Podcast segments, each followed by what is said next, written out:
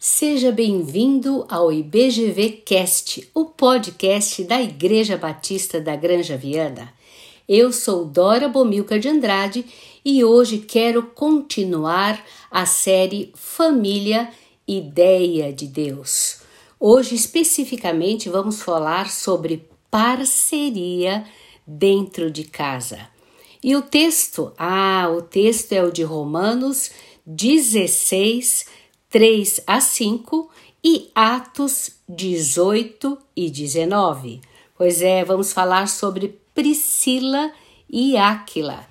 E é surpreendente o fato de encontrar semelhanças entre as pessoas do meu convívio.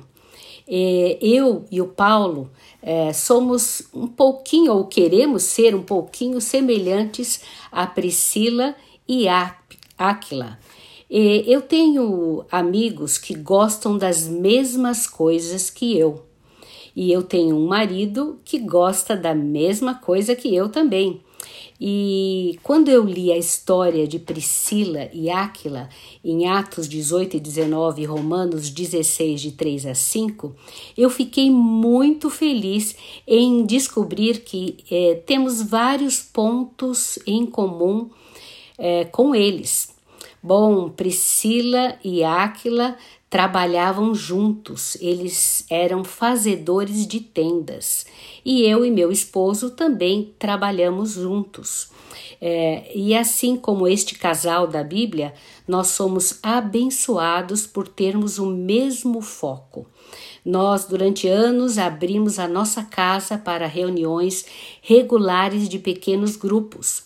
Ao longo dos anos, foram muitas as oportunidades para acompanhar os irmãos aqui dentro da nossa casa, também saindo para o ministério com tratamentos, hospitalizações, visitas juntos e tantos outros momentos de luto e celebração.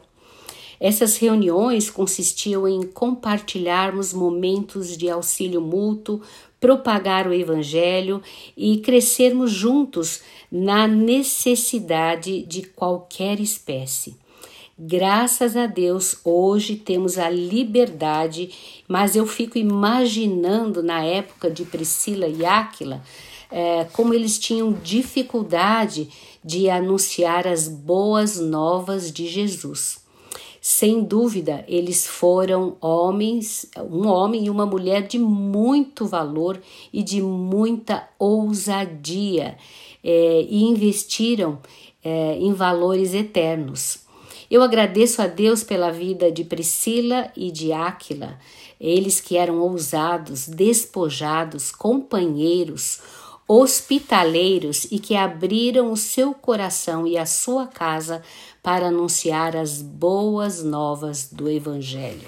E isto aconteceu também comigo e com Paulo. Mas Aquila e Priscila são sempre mencionados juntos na Bíblia. Nem sempre é possível os casais trabalharem juntos como eles fizeram. Entretanto, mesmo quando seus trabalhos os separaram fisicamente por algumas horas, alguns casais podem estar unidos espiritualmente. Você pode ver esta história em Atos 18, 1 a 3. Atos 18, 1 a 3. E o que, que nós aprendemos com Aquila e Priscila? Bom, em primeiro lugar, que devemos buscar somente o reconhecimento de Deus por nosso serviço a Ele. Não importa se somos importantes na igreja, mas se somos fiéis em cumprir a nossa parte, ajudando assim o corpo de Cristo a crescer firmemente. E eu penso na Igreja Batista da Granja Viana. Outra lição que podemos aprender é com relação ao matrimônio. Eles eram unidos em seu trabalho, na hospitalidade, no serviço e também no estudo das Escrituras. E essa história é sobre um casal E, e a exemplo de nós, eles dão muitos outros ensinamentos, mas não significa que você, homem e mulher solteiro, é, também não possa fazer as mesmas coisas que ele, abrir a sua casa, aprender sobre as Escrituras.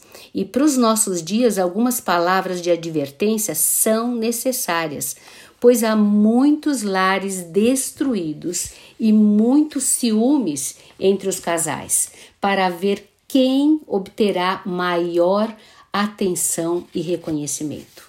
A minha pergunta hoje para você: de que maneira este casamento, Priscila e Áquila, é exemplo para você hoje? E também porque eles se arriscaram em favor e amor ao Evangelho. Hoje eu gostaria de fazer uma oração especial para os casais e para as pessoas solteiras, para que abram os seus lares, para o ensino da palavra de Deus. Vamos orar?